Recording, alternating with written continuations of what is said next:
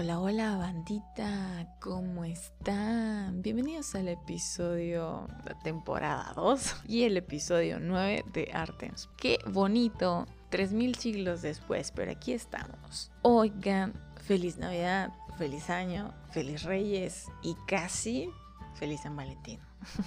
ya saben, esto siempre está programado para una fecha, pero luego pasan mil cosas y, y no se llega a ese. Si lo estabas esperando desde hace mucho tiempo, lo siento mucho, Hoy les voy a platicar de algo solicitado por la audiencia y que se supone que iba a ser, el especial de Navidad, cosa que obviamente ya no fue porque ya estamos prácticamente en febrero y pues Navidad ya fue, entonces creo que ni tiene caso llamarle especial de Navidad.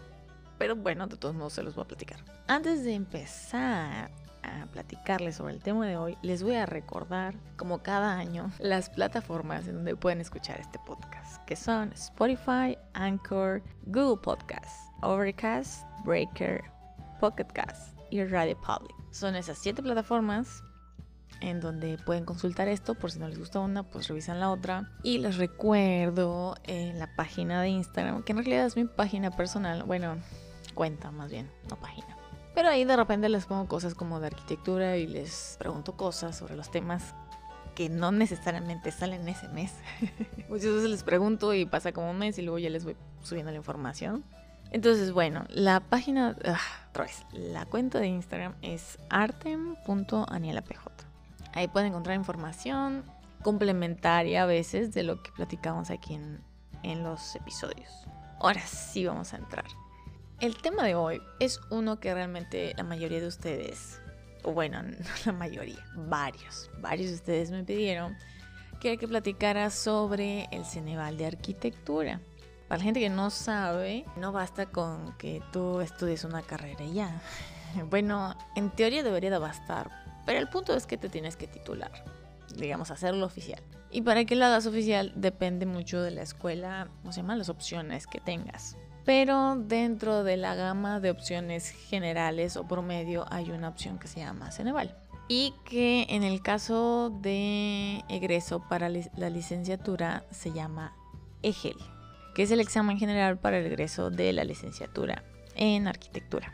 Bueno, ahorita ya le agregué licenciatura en arquitectura, pero usualmente el EGEL es examen general para el egreso de licenciatura.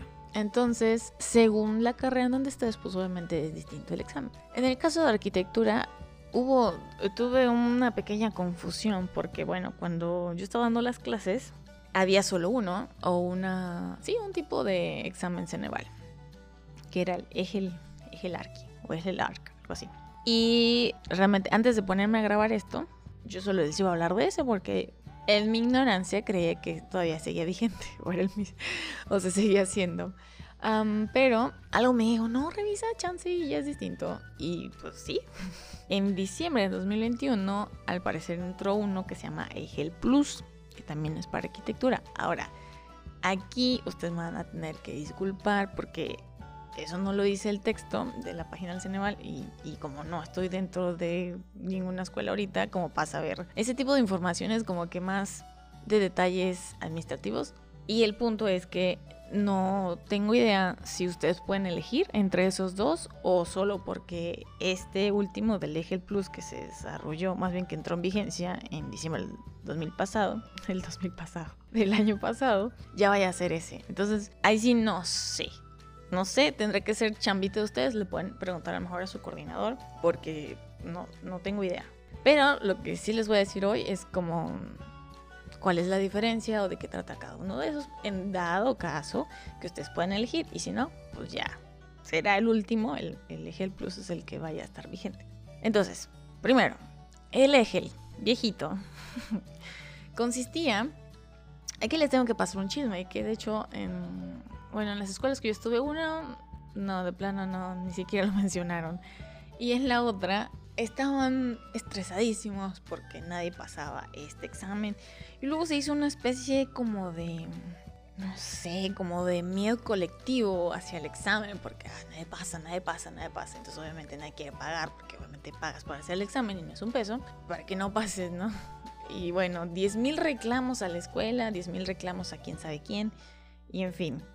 Pero la verdad es que hasta cierto punto sí puedo estar de acuerdo en que la escuela tenga culpabilidad, pero pues también también tienen que aplicarse. Digo, es un examen, no es cualquier examen, o sea, hay que estudiar. No pretendan que con lo que salieron de la carrera lo van a pasar, porque no va a pasar así. O sea, la neta no, porque uno lo que ve es una embarradita de la embarradita de la embarradita de lo que debería saber. Entonces, esos exámenes de arquitectura que son tan amplios, abarcan un chorro de áreas, pues van a estar obviamente más completos. Y no sé, como quizá a lo mejor el 50% o más, no tengo idea. De lo que venga ahí, pues quizá lo ignores o no te acuerdes. Entonces, a huevo y tienes que estudiar. Estás muy pussy si crees que vas a pasar nada más así por, por haber acreditado tus materias, ¿no? De hecho, las guías del examen de, de arquitectura, bueno, de, obviamente cualquier área, pero bueno, estoy hablando de arquitectura, te dan una, una guía del sustentante, creo que así se llama. Y ahí te dan un montón de bibliografía de acuerdo a las áreas que están o que van a preguntar que puedes consultar. No quiere decir que te chutes como todos, pero pues no sé, unos unos cinco de cada uno o algo así que consultes y repases, te da un panorama mucho más completo. Entonces, el EGEL consta de tres áreas de respuesta de opción múltiple y una preciosa que se llama, bueno, más bien que es para desarrollar un proyecto arquitectónico con accesibilidad universal y con criterios de sustentabilidad. Qué bonito suena, ¿no? Pero la verdad es que muchísimas veces en esta parte es donde se atoran todos. Bueno, seguro en, los otros también, ¿no? Pero digo que aquí es muy probable que sí, porque ya es algo más aplicado. Y para poder aplicar algo con, con cierto tiempo y de acuerdo a lo que la gente te está pidiendo, porque ellos te dan el qué proyecto va a ser, dónde va a estar, etcétera, eh, pues tienes que pensar así como, como chinga.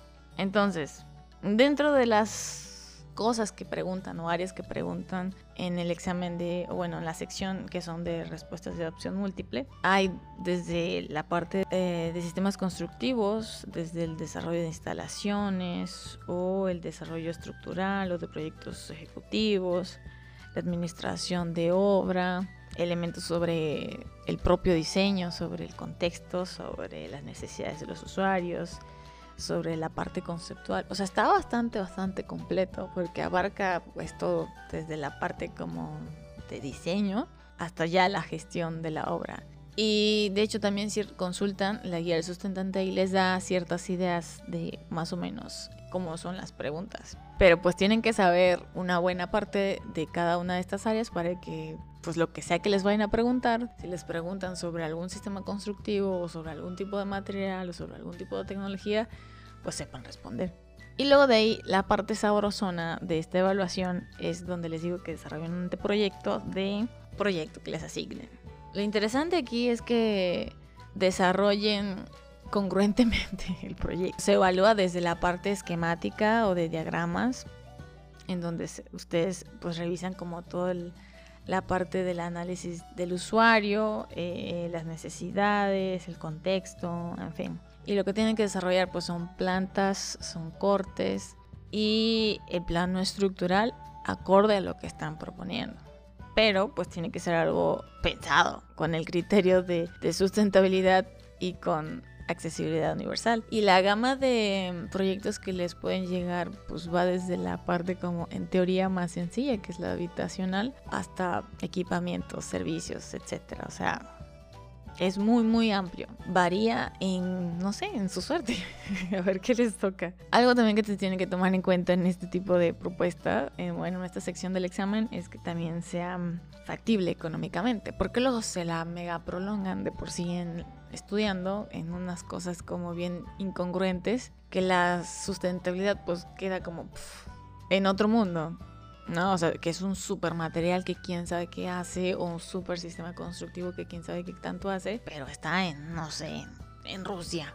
O algo así bien, bien absurdo, ¿no? Entonces, pues tiene que estar bien pensado. Bueno, mi sugerencia para los dos es que se apliquen estudiando si es que así se quieren titular. Entonces, bueno, a grandes rasgos de eso trata el eje. Y el Eje Plus, que es aparentemente el que apenas salió, bueno, no aparentemente, apenas salió porque salió en diciembre de 2021, que si ya este va a estar vigente, pues bueno, no sé si va a ser mejor para ustedes o qué. Este digamos que mm, omite la parte práctica, entre comillas, del eje anterior.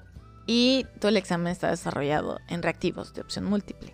Pero aquí lo, la cereza del pastel de esta evaluación, que aunque por fuera suena bien, o podría sonar así como que, bueno, como que creo que ya lo dominé. Yo creo, hasta ahorita, al menos de todos los alumnos que he tenido, la gran mayoría reprobaría ese examen.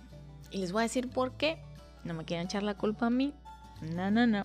Porque hay una preciosa sección, además de lo que la parte teórica que les pregunta el eje el viejito, que se llama comprensión lectora y redacción. Y esa parte, hay muy poquita gente, o bueno, yo conocí muy poquitos alumnos que realmente leían y comprendían las cosas. Entonces, esto aunque aparentemente es más fácil, mucha, mucha gente, yo sé que no. Entonces, el eje el plus eh, en la parte correspondiente al área de la arquitectura, pues es, al menos así dice, que sus temáticas son muy similares. Les van a preguntar cosas sobre, pues, sobre diseño, sobre fundamentos teóricos, históricos o normativos, administración o control de obras, sistemas constructivos, instalaciones, etcétera, ¿no? Es como toda la generalidad que abarca un proyecto arquitectónico en sí. Y la otra parte o el complemento es esta sección de comprensión lectora y de redacción, porque pues abarca desde cosas simples entre comillas, que son la ortografía, la gramática, hasta cosas complejas donde ustedes tengan que leer algo y tengan no sé qué decir, de qué trata o cuál es el punto principal o esa parte que son muy pocos los que realmente leen y han hecho ese ejercicio, porque en la escuela ya no se pide que lean, o si se les pide no les gusta o no lo hacen, en fin les da costo trabajo a la gente que no está acostumbrada, ¿ok? Si usted lo hace, perfecto, qué bonito, entonces yo creo que voy a tener mejores herramientas para poder hacer esta parte. Y sobre todo porque es más como de, de, pensamiento analítico. La única parte que a mí me quedó la duda es que si ustedes pueden elegir, y en caso de que no, pues a lo mejor este ya va a ser el eje del plus, va a ser como el que se les evalúe, de ahora en adelante. Y así va a estar. Y eso implica obviamente que también se chuten la bibliografía correspondiente. Este examen también tiene sugerencias de fuentes bibliográficas que también pueden consultar, que está bastante completo. Hay algunas que personalmente no se me hacen tan chidas, pero bueno, no está de más que los revisen y que lo practiquen. Al final de cuentas, bueno, al menos esta segunda parte que es de comprensión de lectura, pues solo la práctica, el ejercicio comprensión de análisis de un texto se los va a dar o lo van a hacer un poco más fácil. Porque recuerden que no es como que tengan el tiempo del mundo, o sea, y a lo mejor si eres un poquito más lento en hacer, en procesar algo, entonces sí te va a llevar. Pues te vas a llevar todo el examen ahí y no vas a hacer lo demás. En fin, es cuestión de organización. En conclusión, para cualquiera de los dos, si es que pueden elegir, pues tienen que chingarle. tienen que estudiar y no quieran salir o más bien presentarlo solo con lo que saben porque es nada. O sea, de verdad, es nada de la nada de la nada. Es mejor que lo complementen. Si quieren mi opinión personal, yo creo que es un buen ejercicio como para calarte. O sea, para que, ¿cómo decirlo? O sea, para que tú mismo sepas como qué tanto sabes o qué tanto... Sí, como que tanto sabes eh, a nivel de temas generales de arquitectura, ¿no? Pero pero, esto es muy mi opinión personal, a nivel enriquecedor mental, yo creo que la mejor opción, por mucho que uno se fastidie, por mucho que te fastidie el alma, por mucho que te frustres, por mucho que lo que tú quieras, va a ser la tesis.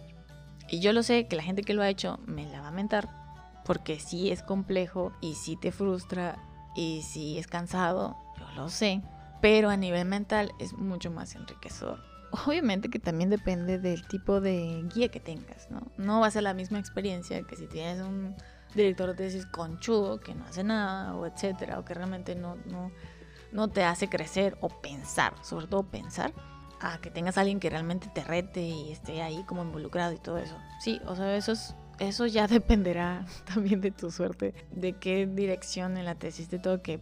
Pero si tienes la suerte de tener eh, alguien que realmente pues sí esté como en sintonía y preocupado por lo que por tu tema y shalala yo creo que es lo mejor que puedes hacer es una chinga definitivamente pero a nivel mental o sea evaluando ambas cosas yo creo que te deja más el desarrollar una tesis. Porque no, o sea, abarca varias, varios aspectos.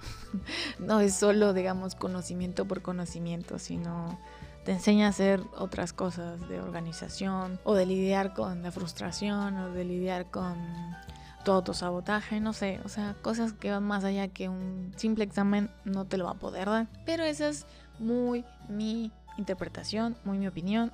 Ustedes son libres de hacer lo que se les dé la revelada gana. Como dicen por ahí, se hace el harakiri, como quiere. Eh, discúlpenme por darme un chorro. Esperemos que salga cada vez, por lo menos una vez al mes. No se los voy a prometer porque ya, ya las promesas está cañón, pero lo intentaré. ¿Ok? Bueno, pásenla bonito, cuídense mucho. Esperemos que en marzo si es antes, mejor, pero si no, en marzo haya otro episodio. No se olviden de mandarme sus, sus peticiones o sus sugerencias de los temas porque esto es un espacio para ustedes. De lo que ustedes necesiten o crean que es necesario que yo hable, me dicen, ¿ok? Yo puedo hablar desde cualquier cosa de arquitectura, pero pues es mejor que ustedes me digan de qué quieren que hable y así ya estamos en sintonía todos, ¿vale? Entonces muchas gracias, cuídense mucho, chao.